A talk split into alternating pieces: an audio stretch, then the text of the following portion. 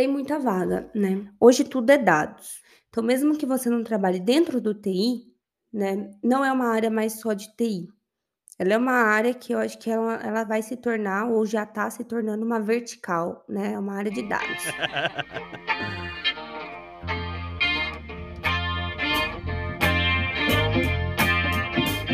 Fala galera, Lucas Estevão aqui. Fala galera, aqui é o Samuel. Mais um dia com vocês nesse podcast. Fala pessoal, aqui é Diego Tavares. Sejam bem-vindos ao Código de Carreira. Hoje nós estamos aqui com a Karen Martins, nossa convidada super especial. A gente já tá batendo um papo aqui. Karen, muito obrigado por ter aceitado o convite. E conseguimos finalmente nos encontrarmos aqui. Eu queria que você se apresentasse. Oi, pessoal. Eu sou a Karen, do Instagram kmartins.tech. Oi, Teizinhos, né? Com... Chamo todo mundo lá no meu Instagram de Teizinhos. Então, oi, Teizinhos. É um prazer estar aqui hoje com vocês, conversando, falar um pouquinho aí sobre a minha carreira de TI e os meus perrengues aí do dia a dia. É isso aí. Eu queria que você começasse contando um pouco sobre você. Como que você começou na carreira de TI? Falasse talvez um pouco sobre a sua formação, o que, que você faz hoje. Tá. É, gente, muita gente me pergunta isso. Nossa, é um conteúdo que inclusive eu tô devendo lá no Instagram de como eu comecei no TI. É, eu tenho 32 anos e eu comecei com 15. Nossa. Então eu tô 17 anos no TI, né? Então assim, estou sobrevivendo há 17 anos. E eu comecei assim de uma forma inesperada, nunca sonhei em seguir a área de TI. Muito pelo contrário, eu acho que eu pensava, eu sempre pensei muito em fazer moda, inventei muita moda, então assim, é, acabei seguindo TI, caí de paraquedas.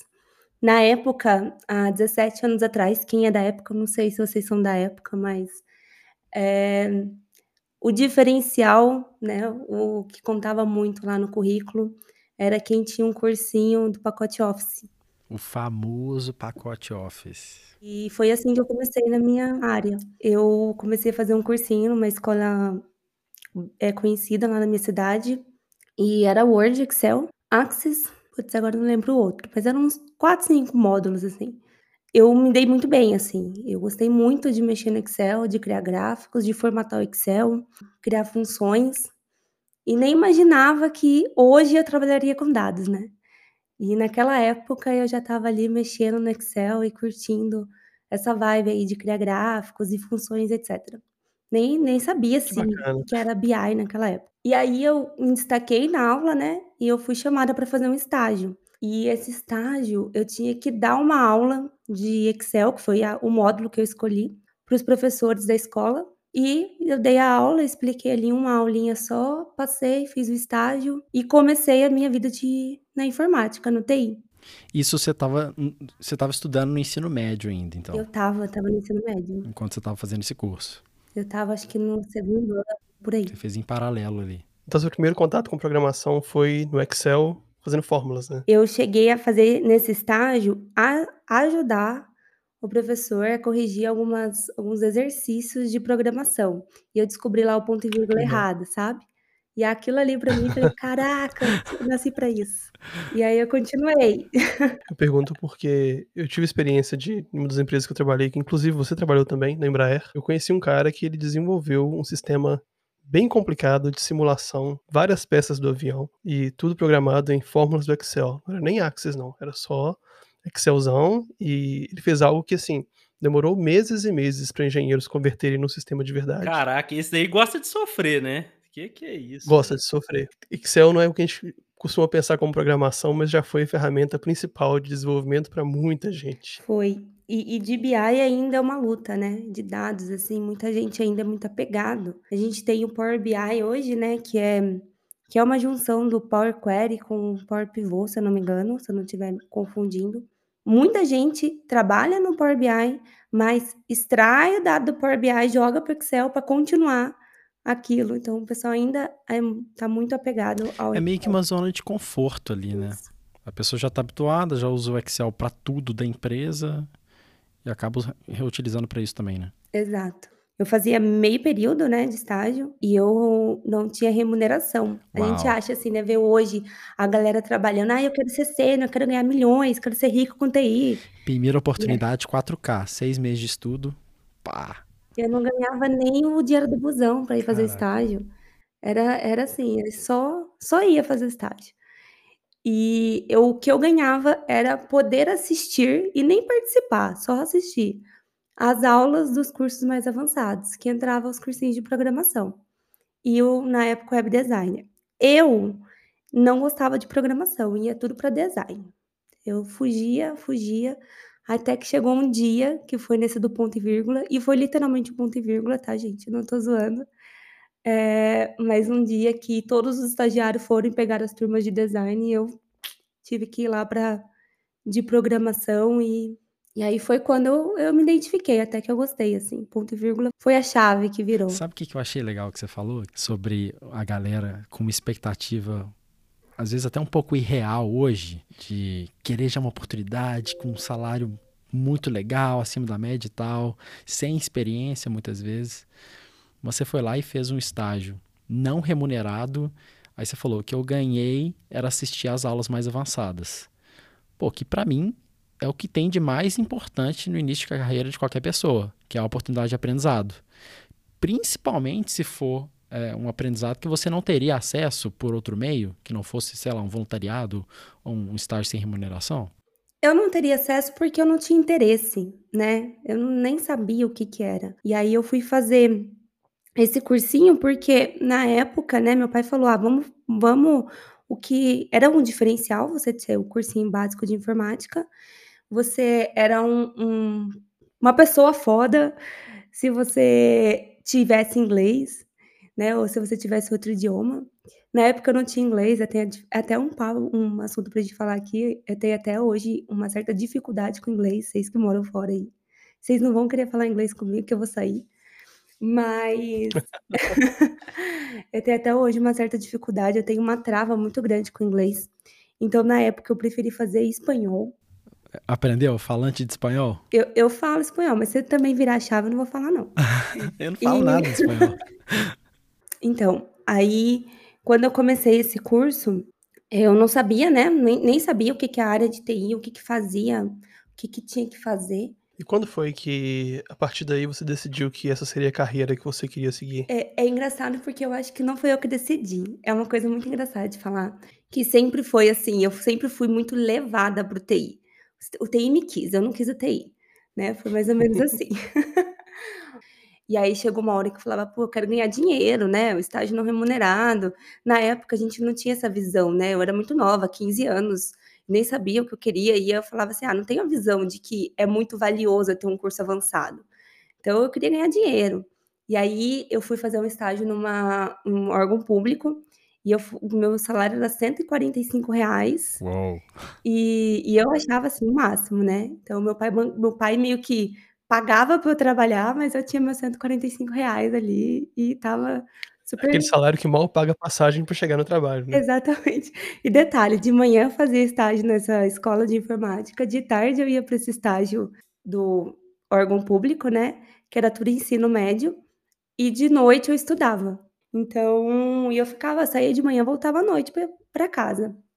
E eu gostava muito, assim, gente, eu tinha um pique que eu não tenho hoje. Foi, né, eu acho que eu fui seguindo, assim, a a depo depois de um tempo eu saí do estágio, até porque quando eu comecei o estágio de de faculdade, eu tentei sair da área de TI, eu fiz 1 ano de administração, e aí eu fui mal em todas as matérias, inclusive em homem e sociedade, que ninguém vai mal, e na época eu fui, aquelas coisas de sociologia, peguei DP, um desastre, peguei DP em tudo que podia pegar, menos no no cursinho de lógica e menos no cursinho lá de de ma matemática básica, cálculo básico, alguma coisa assim. E aí eu fiquei 1 ano parada e falei: "Bom, eh, vou procurar alguma coisa", né, fiz vários testes no na internet, né, pra ver aqueles testes de vocação, assim, e aqueles testes eu acho engraçado, né, porque eu respondia a induzindo a resposta que eu queria ouvir, né.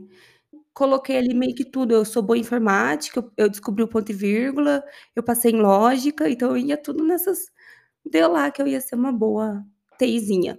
Falei: "Então tá, então vou fazer TI". Aí eu entrei em ciência da computação. né, e e assim, eu amei a faculdade, eu amei. Tive alguns contatos ali com programação, foi onde eu conheci a programação de verdade na faculdade. E assim, o mundo real o mundo real não, o mundo perfeito, né, porque o mundo real fui conhecer depois, né. Foi onde eu conheci a programação, conheci Java, então assim, já sabia o que eu não queria para minha carreira.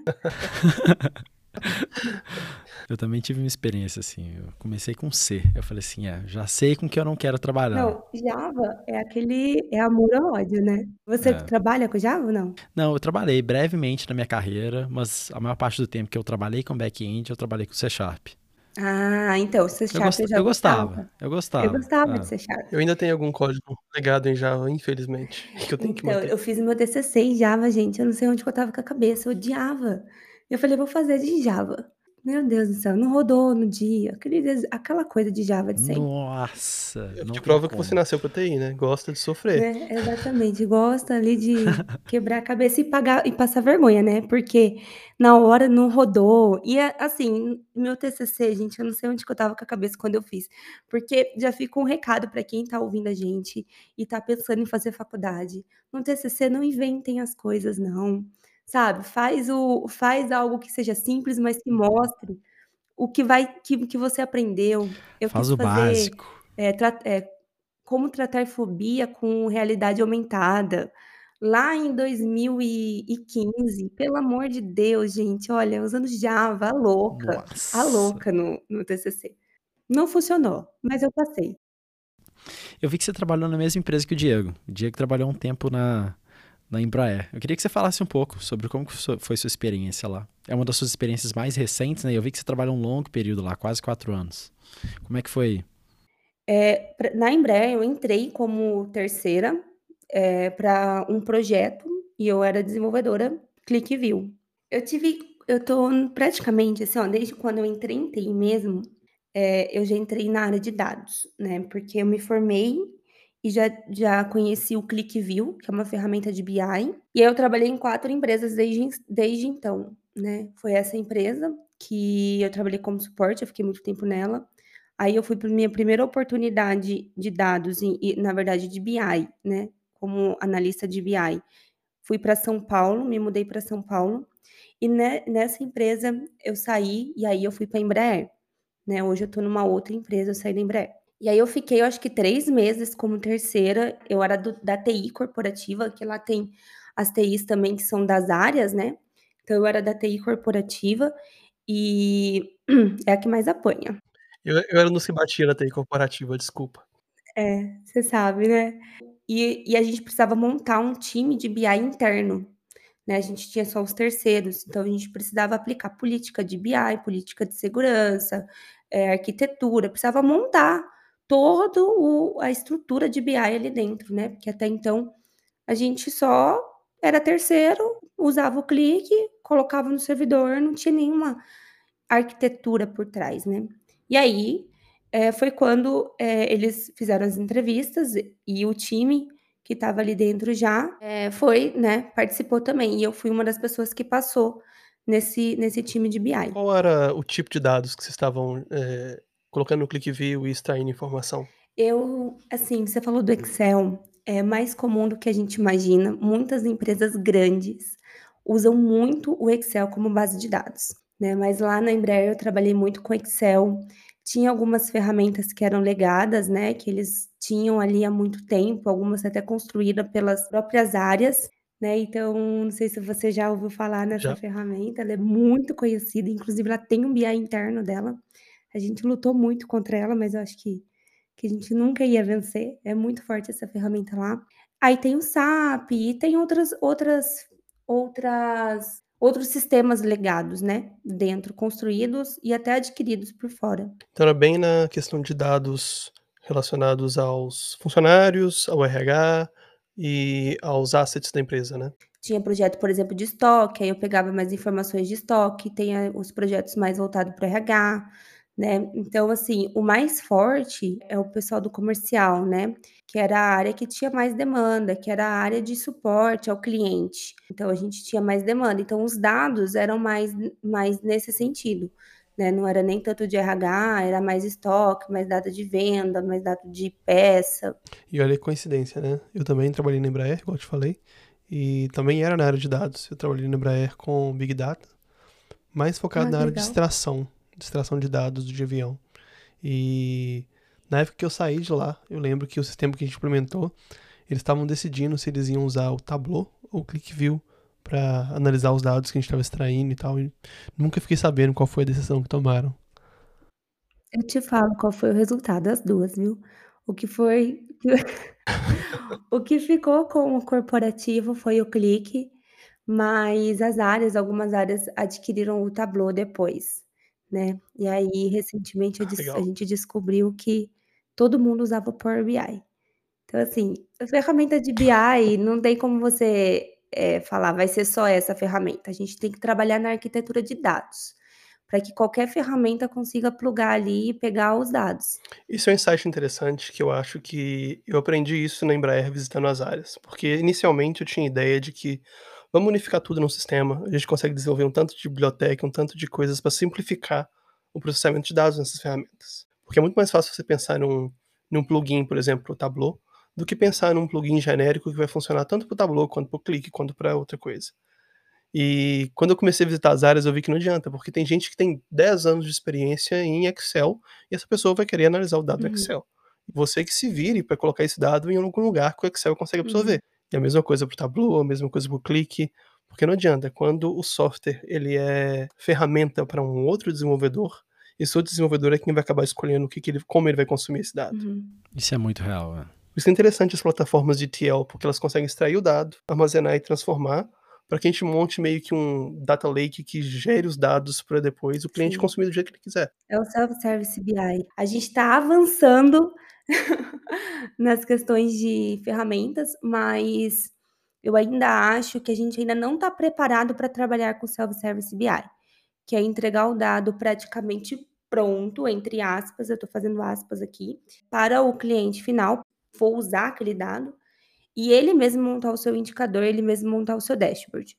Mas eu acho que a gente está um pouco longe ainda, né, não só a Embraer, mas muitas empresas. Quando a gente vai ver como estão os dados, a estrutura dos dados, a gente vê que está muito cru, muita coisa em Excel ainda, muita coisa sendo tratada na aplicação para depois, sabe, a a leitura do dados, eh, puxando um dado filtrado. E aí quando você fala que a sua primeira ideia foi trazer tudo em Tableau, por exemplo, eh, a gente pensou isso na época do Click, porque o Click ele é uma ferramenta um pouco com mais completa que as outras ferramentas de BI. Na verdade, o Click é uma ferramenta de BI, que ele faz o ETL, né, ele extrai, ele transforma e ele carrega o dado, né, e e as outras ferramentas são mais ferramentas de data visualization. Então, assim, ela pega um dado e ela mostra o dado, ela não fica transformando.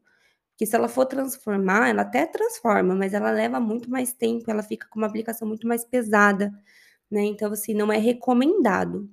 É é possível, mas não é recomendado.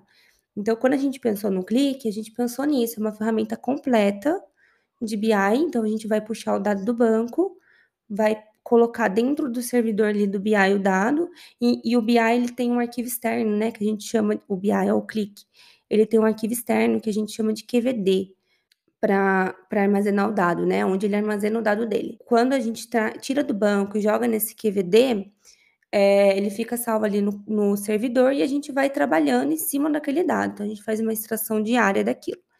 Eh, esse QVD, somente as ferramentas da Click conseguem ler esse arquivo. Então, hoje, por exemplo, o ClickView ele ainda existe, mas ele não tem atualização mais, já tem o quê? Uns 5 anos que ele não sofre mais atualização na ferramenta. E já faz uns 5 anos que eu escuto que ele vai ser descontinuado, mas ele quando ele chegou, ele chegou tão forte, que ainda algumas empresas não conseguem tirar ele, né, de uso dentro da empresa. E aí tem o ClickSense, que é uma ferramenta também da Click, mas ela é mais user friendly, então ela é mais voltada para o self-service. Então, quando a gente fala que a gente quer fazer uma estrutura para mais de uma ferramenta, pensar somente, por exemplo, no arquivo QVD, o Power BI não consegue ler, né. Então a gente tem que mudar toda a arquitetura por trás que tá, jogar tudo isso para um banco onde o qualquer ferramenta que conectar consiga extrair o dado, e aí apresentar. Então assim, é meio que começar tudo de novo e é um puta trabalho. É, as empresas elas não se preparam para lidar com os dados que elas vão precisar para o negócio delas? Eu tenho a impressão que hoje está mais tendência, assim, né? As empresas, startups, sei lá, já começarem a pensar é, em dados do início para que elas não tenham esse tipo de problema no futuro. Como que você tem visto, assim, uh, o lado da empresa? Eu acho que hoje, sim. Hoje é mais comum a gente ser orientado a dados, né? Mas é, de uns 10 anos para cá, eu acho que isso mudou. Porque quando eu comecei com, com BI, que foi em, em 2014 ou 2013, por aí, foi por aí, é, quando eu comecei com BI, é, a gente, o BI fazia toda essa transformação. A gente não tinha muito essa de segregar o BI da parte de transformação, é tudo junto. Então, quando chegou no momento que, putz, a gente tem um mundão de dados aqui, a gente vai trocar a ferramenta e, e agora eu preciso preparar os meus dados para isso, eu preciso estruturar meus dados para isso. Para essas empresas que vieram desse BI um pouco mais antigo, eu acho que é um pouco mais difícil. Agora, para quem está começando agora, ele já tem outras ferramentas, já tem até outras visões. É muito difícil você falar, você ouvir um analista de BI trabalhar com a extração de dados. Geralmente é um analista de, é um analista de dados, é um cientista de dados que está ali trabalhando com os dados. Interessante que você tocou em, em, papéis diferentes e uh, entrou numa questão que eu já queria ter perguntado talvez antes, mas pensando numa carreira de dados, profissional de dados, a pessoa que quer ingressar nessa carreira, existem papéis diferentes que vão trabalhar com coisas diferentes, mas que estão me no mesmo mundo, nesse mesmo universo de dados, uhum. né? O que eu queria te perguntar é, quais são esses papéis e quais as diferenças de responsabilidades entre eles? Pensando assim, especialmente numa pessoa que quer ingressar na área e não tem muito conhecimento da diversidade de papéis que existe. É, bom, eu vou falar, eu vou citar aqui, eu posso tá diminuindo aí a quantidade de papéis, mas eu vou citar quatro que eu acho que são os maiores destaques, tá? Que é o engenheiro de dados, cientista de dados, o, anal o analista de BI, né, e o analista de dados. O pessoal confunde muito e une muito o analista de BI com o analista de dados. Tem, um, tem uma, uma certa é, proximidade, mas também tem papéis ali, algumas atividades um pouco distintas. O engenheiro de dados, digamos que ele é o, o, a pessoa que vai pegar o dado de um lugar e vai colocar o dado em outro. Né? Ele fica ali mexendo mais com a parte do dado no, no banco, digamos. Não sei se, se seria o melhor termo, termo para explicar. Mas ele vai trabalhar mais o dado ali, um pouco mais cru. O cientista de dado, ele já vai pegar aquele dado ali e já vai fazer algumas simulações daquele dado, algumas vai tentar tirar algumas probabilidades daquele dado para o futuro ou para o presente, para o negócio. Né? Então ele vai tentar dar algumas, algumas possibilidades com aquele dado. O analista de BI, que era o meu papel, e as pessoas confundem muito, elas acham que eu sou da área de ciência de dados, e eu não sou. Estudo muito para chegar próximo de ser, que é uma área muito grande, assim, e exige muito estudo. É, eu sou na, eu estou como, eu sou analista de BI, então é você pegar um dado e você transformar em indicadores, né, para que alguém consiga olhar aquele dado dentro daqueles indicadores e, e, trabalhar aquele dado ali, com tomar uma decisão em cima daquele Transformar dado. em informação. Isso. Você conseguiria pensar num exemplo um pouco mais prático de como que esses, esses papéis atuam no dia a dia em relação a um produto ou a um processo de uma empresa? Consigo. Ó, vamos supor assim, é, eu tenho lá os dados dentro do meu, dentro do SAP. Aí eu preciso extrair aqueles dados ali do SAP e colocar ali no DW, no Data Lake, depende da minha arquitetura. E aí, quando eu, eu pego esses dados ali, o engenheiro de dados vai lá, faz aquela extração e pega aquele dado ali e coloca aquele dado numa, no local ali, no staging, para eu conseguir fazer a leitura dele. E aí o engenheiro pega aqueles dados ali de forma cru, né? Ele não vai ter muita ação em cima daqueles dados, porque ele vai pegar aquele dado ali do banco, do, do, da fonte de dados e vai colocar ali no staging. E aí, vamos supor agora que depois que eu peguei aqueles dados, como engenheiro de dados, é, eu preciso ver, em cima daquele, daquela informação, como que eu tenho que estar tá com as minhas vendas, qual que é a previsão que eu vou ter com as minhas vendas em, por exemplo, em dezembro, no Natal desse ano, entendeu?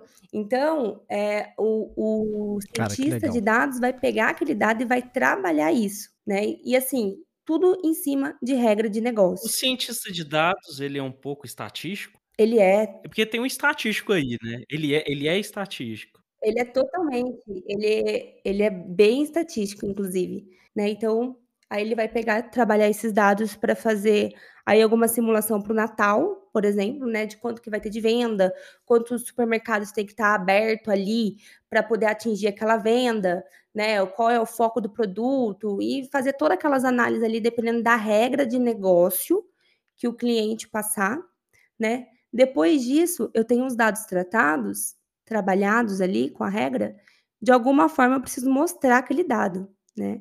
Então entra um analista de BI, pega o dado ali um pouco mais trabalhado, não quer dizer que ele não vai aplicar nenhuma regra mais, talvez ele precise ainda em cima daquele dado fazer alguma, ainda aplicar mais alguma regra, mas basicamente ele vai pegar aquele dado e vai montar um dashboard, vai montar KPIs para que mostre, né, transforme aquele dado de fato, aquele dado que é quase uma informação, mas ele não é uma informação visual, transforme ele em uma informação visual, transforme ele em um gráfico para que um usuário consiga entender.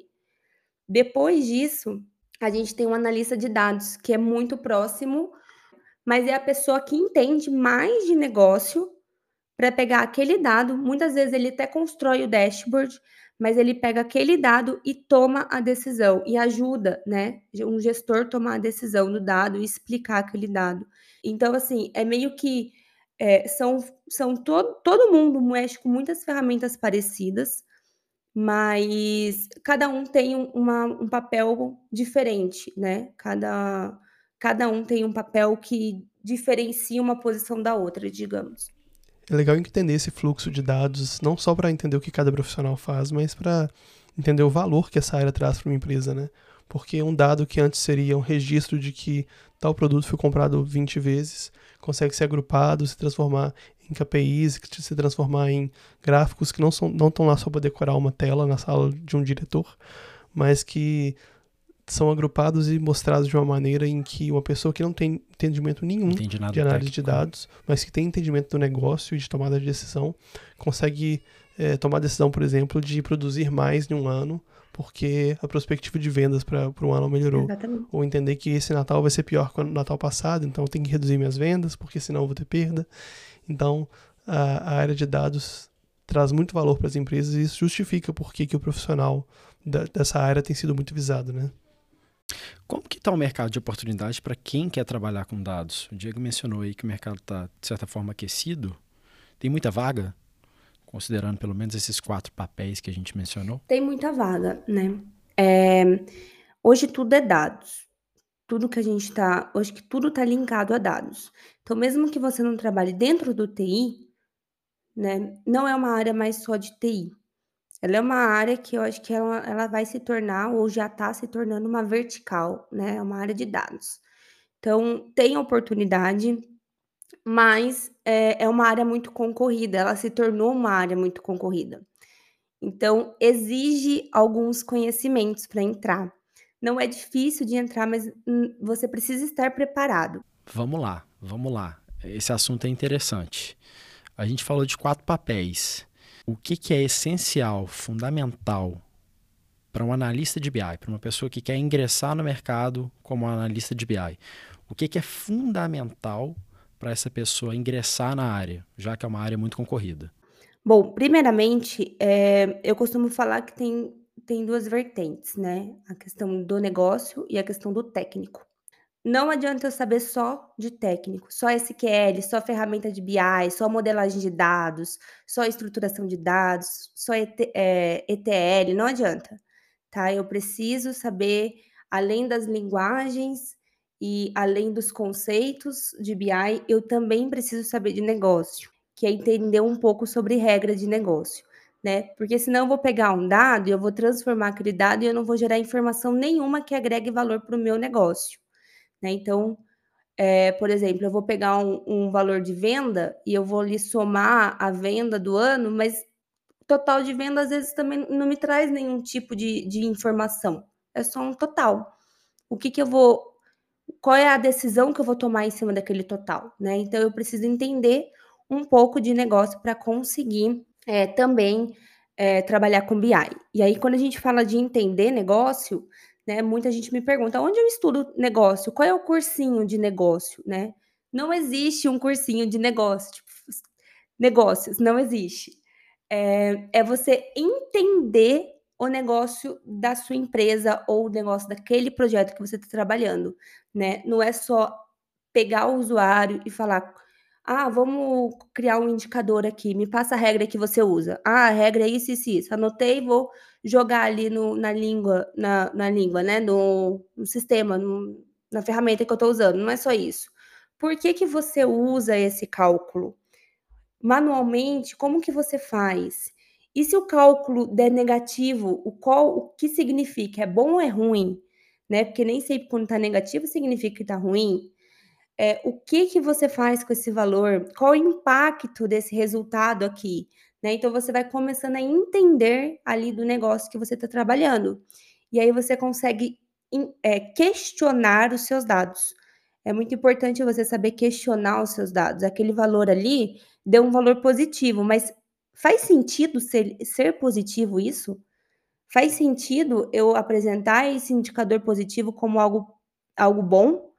eu preciso questionar isso, né? Então, acho que é que além de você é, saber a parte de SQL, que é, uma, é a linguagem né, que a gente usa muito para banco de dados, é, para saber a parte de conceito de modelagem de dados, o que é como modelagem dimensional, o que, que é uma modelagem, o que, que é uma fato, o que, que é uma dimensão, né? Então, são conceitos de BI Além disso, você saber questionar os seus dados é muito importante.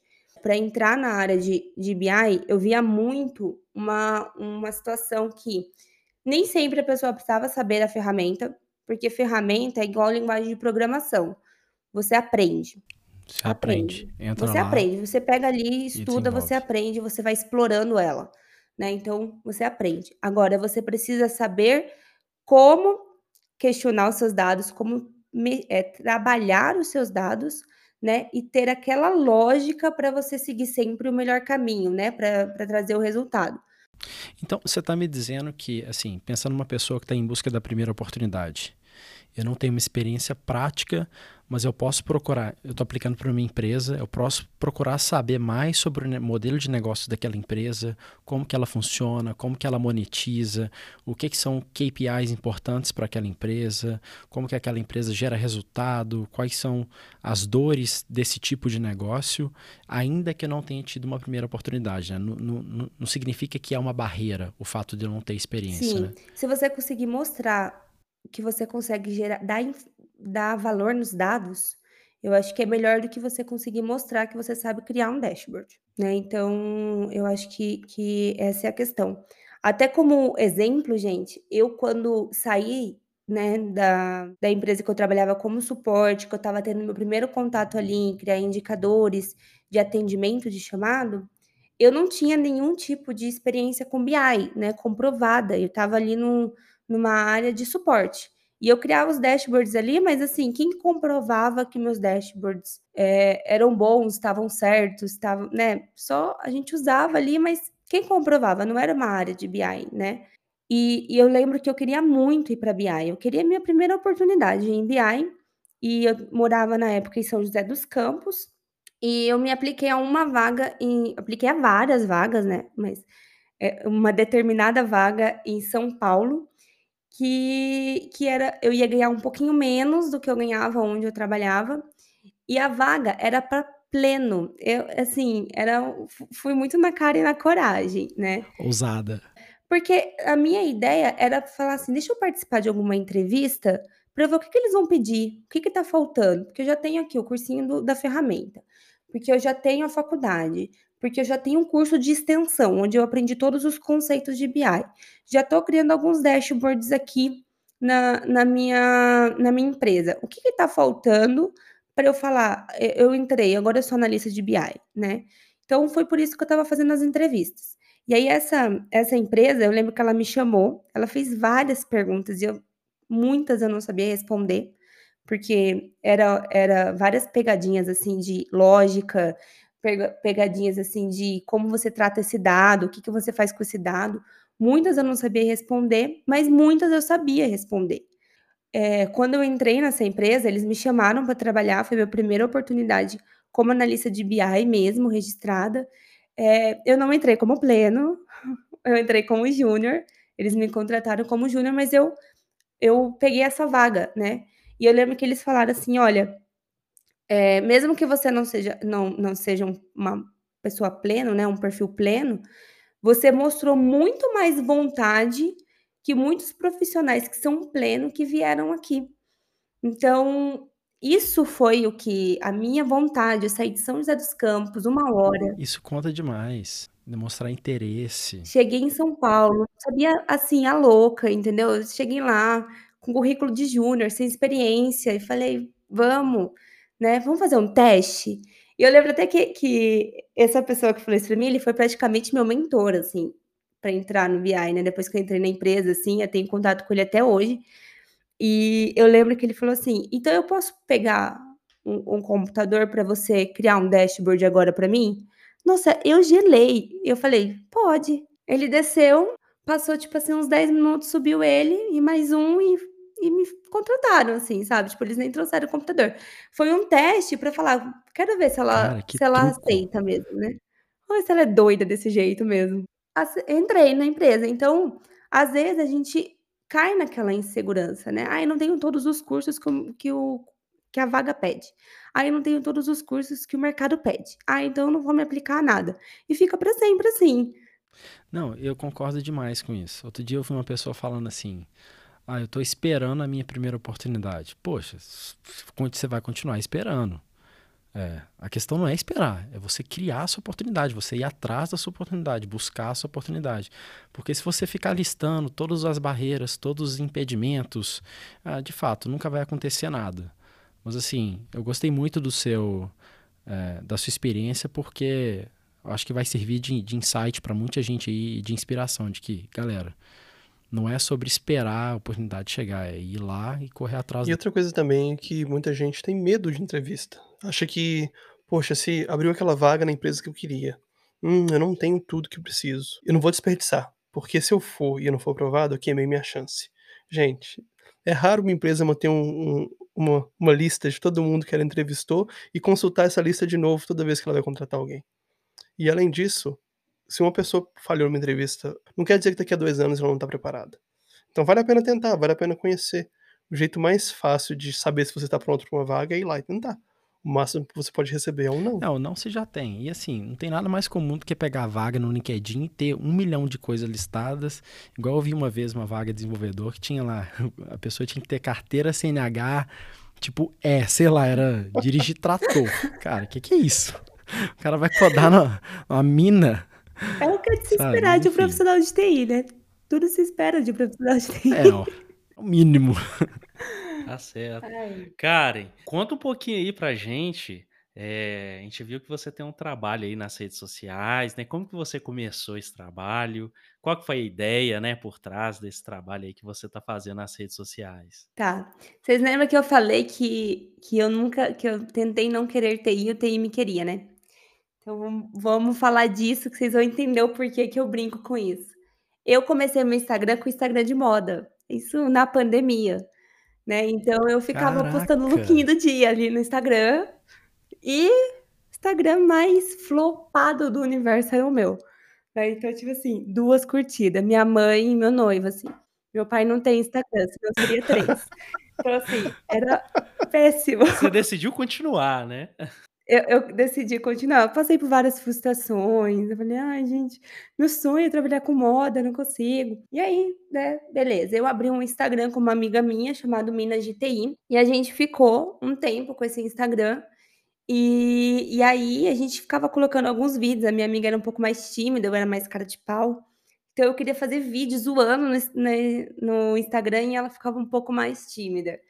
E aí ela falava assim que ela, a gente brincava que eu era o front-end ela era o back-end, né? Que ela ficava um pouco mais por trás ali montando as coisas e eu ficava lá fazendo vídeo. E aí no Boa. final a gente conversou, assim, ela não queria muito, né, essa exposição, ela, era, ela é bem mais reservada. E aí eu fiquei com a conta Minas de TI por um tempo, mas eu eu falei assim: "Ah, não, eu vou deixar essa conta de lado aqui, porque eu quero muito usar essa conta para incentivar mulheres, né, na área da tecnologia, porque foi uma dificuldade que eu tive muito grande quando eu entrei no TI, eu não tinha mulheres como referência e, e eu tive situações que me, que me fizeram até me questionar como mulher na área de TI, né? Será que faz sentido eu estar como TI mesmo? Eu sou mulher, né? Então, no começo, eu até tive esse pensamento. Então, eu criei esse Instagram Minas de TI e a minha proposta para ele é voltar um pouquinho mais para esse lado de para as mulheres. E, e, eu tenho até em mente um projeto um pouco mais social para esse Instagram, onde se dá oportunidade para as mulheres sem oportunidade, né, de baixa renda, que não, não tem o contato é, com a tecnologia ou, ou não tem o conhecimento, né? Mas é um projeto que eu acho que, assim, ele tem, eu, tô, eu tenho ele, né? Mas é um projeto que eu não consigo fazer sozinho, porque envolve muitas situações, né? Então, ele tá ali guardadinho no momento dele, eu sei que ele vai dar certo. E aí, é... Aí o convite, gente. Quem quiser é participar desse projeto, quem tem o coração batendo por essa causa, entra em contato com a Karen, quem sabe. É um projeto bonito, gente, ó, vai fazer sucesso. e aí, por outro lado, eu tinha o meu Instagram flopado lá, né? E eu super decepcionada com ele. Não, quero trabalhar, com, eu quero mexer com Instagram, Instagram, quero trabalhar com Instagram. Não deu certo a, a moda. Aí eu vou trocar esse Instagram aqui para dados. Do nada. Aí eu fui testar se o arroba estava disponível, dados.karen. E eu apliquei. Aí eu falei, agora já era, agora virou dados. E comecei a postar as coisas de dados e foi crescendo aos poucos. Isso foi em dezembro de 2021. É recente. E aí, eu acho que em agosto eu bati 10 mil teizinhos no ano passado no, no Instagram. Uau. É, como dados. Que legal, que legal. É, eu fiquei muito feliz, porque assim, é mais uma prova aqui, não é para fazer moda, é para continuar em TI e parar de inventar moda. Né? Então, até o Instagram. Mais uma vez, o universo. Exatamente. Você tenta desviar, cara, é, mas não, não, tem jeito. Não tem jeito. Puxa assim muito forte, né? Pois é. E aí eu fiquei. Só que eu, eu atualmente eu sou, trabalho com dados, mas eu não sou mais analista de BI, né? Serei para sempre no meu coração analista de BI, mas eu estou muito mais voltada para negócio é, para entender mais de negócio, inclusive, eu quis entrar mais nessa, a, nessa área. Né? Então, hoje eu sou analista de negócio. E aí, eu não estava conseguindo gerar conteúdo de BI, nem de dados, porque não estava dentro da minha realidade mais. Então, é difícil conseguir criar esse tipo de conteúdo, senão você cria sempre o mesmo, a mesma coisa. Vou começar a repetir histórias, né? E eu não, eu queria trazer coisas novas. E aí eu mudei o meu arroba para kmartins.tech. Eu falei, não, vou continuar em TI. Eu vou pôr kmartins.tech e expandir. Agora eu falo de tecnologia no geral. Legal. E, e assim, o legal é que você conseguiu fazer uma mistureba boa aí. Porque você, tentou, né, ir para administração, né? Acaba que essa parte de negócios fica mais para os administradores, né? Sim. né? E você foi para os dados, conseguiu trazer alguma coisa da administração até para tornar rica a sua formação, né? Isso é, isso é muito legal. E, Karen, eu, eu posso te fazer uma pergunta, assim, essa pergunta a gente faz para todos aqui que vem aqui. Código de carreira. Qual que, é, qual que é o seu código de carreira, cara? Deixa eu decifrar a pergunta. Deixa eu, deixa eu compilar a pergunta aqui. É, é, é assim, aquele insight nos seus 17 anos de experiência. Qual que foi a uma coisa que você diria, deixaria de, de dica? Ó, galera, isso aqui foi essencial sem essa skill, sem esse mindset, sem esse comportamento, sem fazer isso, eu não teria conquistado o que eu conquistei aqui nos meus anos de carreira. Isso aqui, se eu tivesse feito antes, eu sei lá, teria mais resultado, que foi determinante para o sucesso da sua carreira. Eu acho assim, o que marcou muito foi essa questão de eu me arriscar na oportunidade, né, do de BI, que eu não tinha experiência, eu me arrisquei. Além de eu me arriscar profissionalmente na questão de de não conhecer a área, me expor, porque eu ia para cliente, eu trabalhava com consultoria, então assim, eu eu me expus tanto dentro da empresa quanto no momento que eu fui, né, me candidatar pra vaga. Então, eh, eu mas eu acho que se eu não tivesse feito isso, eu não acho que eu não estaria em BI hoje, né. Então, eu acho que isso pra mim, eu acho que foi a chave. Eh, esse momento que eu fui pra São Paulo, que eu larguei muita coisa em São José dos Campos, eh, que eu dei um passo pra trás, até um pouco na minha questão financeira, eh, e a me arrisquei dessa forma, eu acho que foi a virada de chave pra tudo, pra tudo que eu tenho hoje. Uau! Coragem, né. Um pouco de cara de pau, né, Karen? Eu acho que faz E parte. não estar confortável também, né. Sair um pouquinho da zona de conforto. Cara, às vezes que eu às vezes eu acho que é é isso que a pessoa precisa ouvir às vezes. É assim: "Ou, vai lá e aplica, vai lá e se arrisca". Ainda que você não se considere pronto pra entrevista ou pra assumir aquela posição que você deseja, mas o Diego falou um negócio que eu concordo muito. A melhor o melhor teste é ir lá e se aplicar. O melhor teste é ir pra entrevista. Aí, pô, deu tudo errado, beleza, deu tudo errado agora. Pelo menos você teve um aprendizado ali: "Pô, me perguntaram isso, não sabia que que iam me perguntar isso, não soube responder essa pergunta dessa forma". Você vai acumulando experiência ali vai se preparando melhor pra oportunidades futuras. Então, assim, se arriscar. Eu gostei, gostei bastante. Obrigado. Uma coisa que eu que eu absorvi, que eu acho que vale a pena a gente ressaltar, é que sua carreira, ela seguiu um caminho, eh, contínuo, ela não chegou em um lugar e parou. Eu sou uma desenvolvedora de de de software, eu sou um engenheiro de software, eu sou um analista de BI. Ela vai caminhando que as coisas que estão te chamando a atenção, que estão te fazendo animada, eh, e te fazendo interessada na área.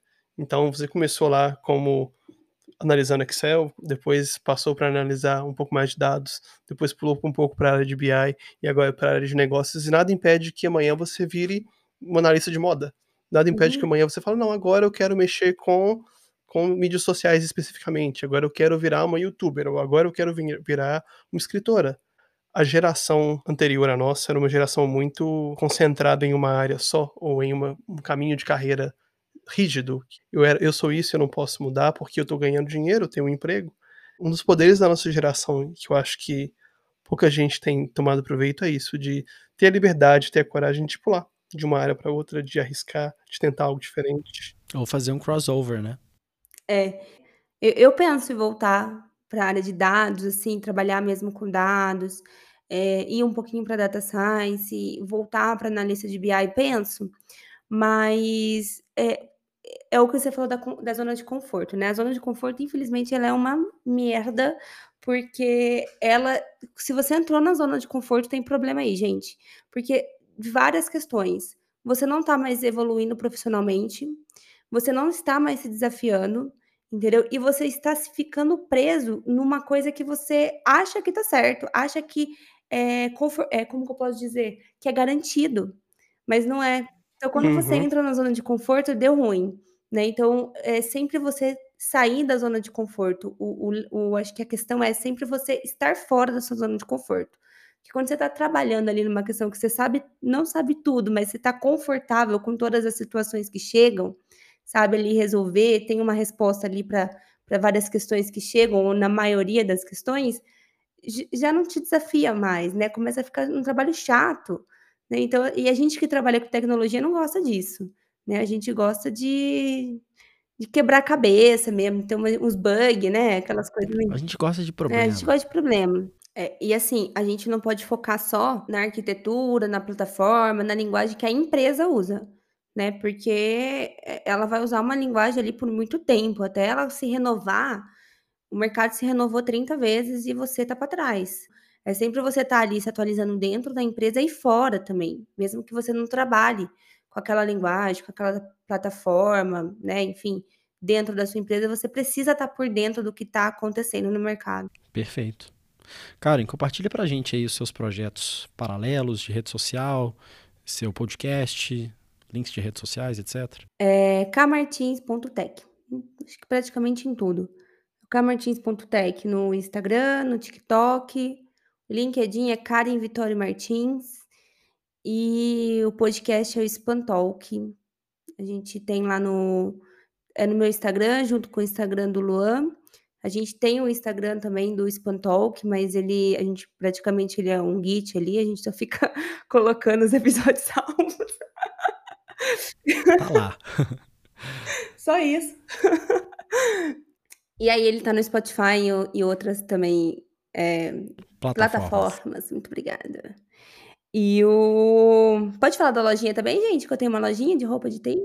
Claro, manda ver, fala eu aí. tenho lá o estilo de ti.com.br, vários. Renova seu estilo. Ó, tá vendo? Já tô indo pra moda, tá vendo? Já tem uma, roupa- uma marca de TI, ó. De roupa de TI. Já tá fazendo Viu? crossover. Falei que isso aí por voltar pra moda ainda. É. Vou inventar muita moda O ainda. TI te gente. puxa e você corre pra É moda. isso aí. Mas a loja não vai flopar, não. Não, não Galera, vai, acessa não. a loja aí. Fazer vê o que, que lookinho tem de na loja. interessante aí. Não é look do dia, estilo de TI. Nossos Fazer 2 assim. milhões de ouvintes É. vão comprar muitos aí. É isso aí. E, galera, todos os links vão estar aqui embaixo na descrição. Então, quem tiver interesse, não precisa decorar os links, não. A gente vai colocar aqui embaixo. Nem eu tá? decoro, imagina. Eu até esqueço. Karen, muito obrigado. Foi muito massa bater papo aqui. Agradeço a sua participação e até a próxima. Eu que agradeço o convite. Até a próxima. Que isso, muito obrigado, Karen. E pra você que acompanhou esse episódio até agora, se você tem alguma dúvida, se você tem algum comentário a fazer sobre o que a gente conversou, comenta lá no nosso Instagram. É, a gente sempre responde todo mundo. E muito obrigado, gente. A gente se vê no próximo. Até. Karen, valeu demais. E você que ficou aí até agora ouvindo com a gente, valeu demais e até a próxima.